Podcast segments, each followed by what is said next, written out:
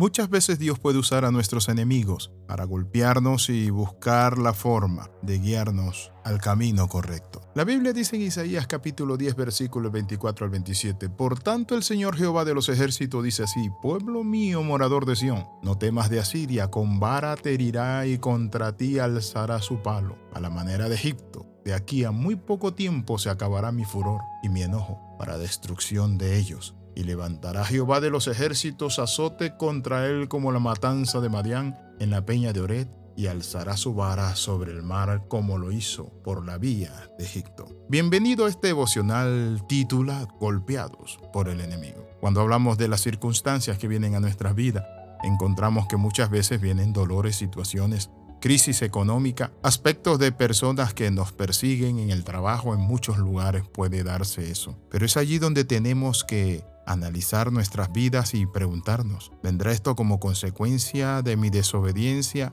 ¿Estoy haciendo las cosas bien o Dios me está hablando o me está tratando de llevar a otro medio o a otro punto de mi vida? Mi amigo, la Biblia nos muestra a nosotros que Dios usa a nuestros enemigos. Por eso el Señor le dice al pueblo de Israel, por tanto, yo te digo, pueblo mío, morador de Sión, no temas de Asiria. Dios puede usar a Siria Asiria son los enemigos que Dios puede usar y que muchas veces se perfilan contra nosotros y nos pueden golpear con su vara. Noten lo que dice la palabra, te golpeará con su vara, pero no habla de que te cortará con su espada. Entonces encontramos que hay situaciones, hay yugos y enemigos que Dios puede usar para sus propósitos y uno de ellos puede ser la crisis financiera, una crisis de salud, una situación una deuda, una explotación, una enfermedad, una pérdida de un objeto de valor o lo otro, un tiempo de crisis emocional. Con tristeza, el Espíritu Santo puede producir tristeza en el corazón cuando le fallamos a Dios.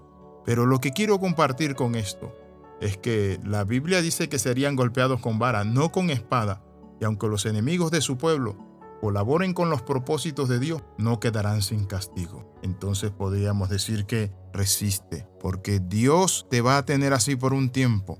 Luego se despertará por ti el Señor, y Asiria no quedará sin castigo. Cuando hablamos de las pruebas y las luchas, tenemos que entender que las pruebas y las luchas pueden venir por diferentes causas. Una, pueden venir por nuestras debilidades o errores que cometemos. Claro, Muchas veces nosotros nos metemos en problemas. No es Dios, no es el diablo el que nos mete. Son nuestras malas decisiones, nuestros arranques, es decir, o nuestras pasiones que luchan contra el alma. También hay otra forma en que las pruebas pueden venir a nuestra vida y es cuando nosotros también provocamos las pruebas. Es decir, si usted se mete a tener una relación fuera de su matrimonio y su esposo o esposa lo descubre, saben que va a tener una gran lucha, una gran batalla y un tiempo tan terrible. Entonces necesitamos entender esto, que nuestro Padre Celestial nos da esta palabra y nos dice no se preocupen, es mucho lo que van a recibir. No, van a recibir golpe, pero yo voy a hacer algo. Y lo que el Señor les recuerda es en Madián. Hoy vamos a ver cómo Dios usó a Gedeón en Madián. La manera en que Dios pudrió el yugo en Madián sobre Israel, dice la palabra que los madianitas les quitaban sus cosechas, los madianitas venían a recoger lo valioso de Israel y se apoderaban de todo hasta que Dios levanta a un hombre. Y la Biblia dice que con 300 hombres, 300 hombres derrotó a los madianitas y estos tuvieron que salir corriendo. Dios le recuerda a su pueblo, así como lo hizo a la manera de Madián. Madián fue dice la palabra sacrificado o muerto, es decir, ese madianita, ese enemigo del pueblo de Dios. Pero también habla de Egipto, y Egipto Dios también aplastó a Faraón y a todo su ejército. Por eso podemos confiar en el Señor y decirle, Señor, tú eres mi ayuda y mi fortaleza.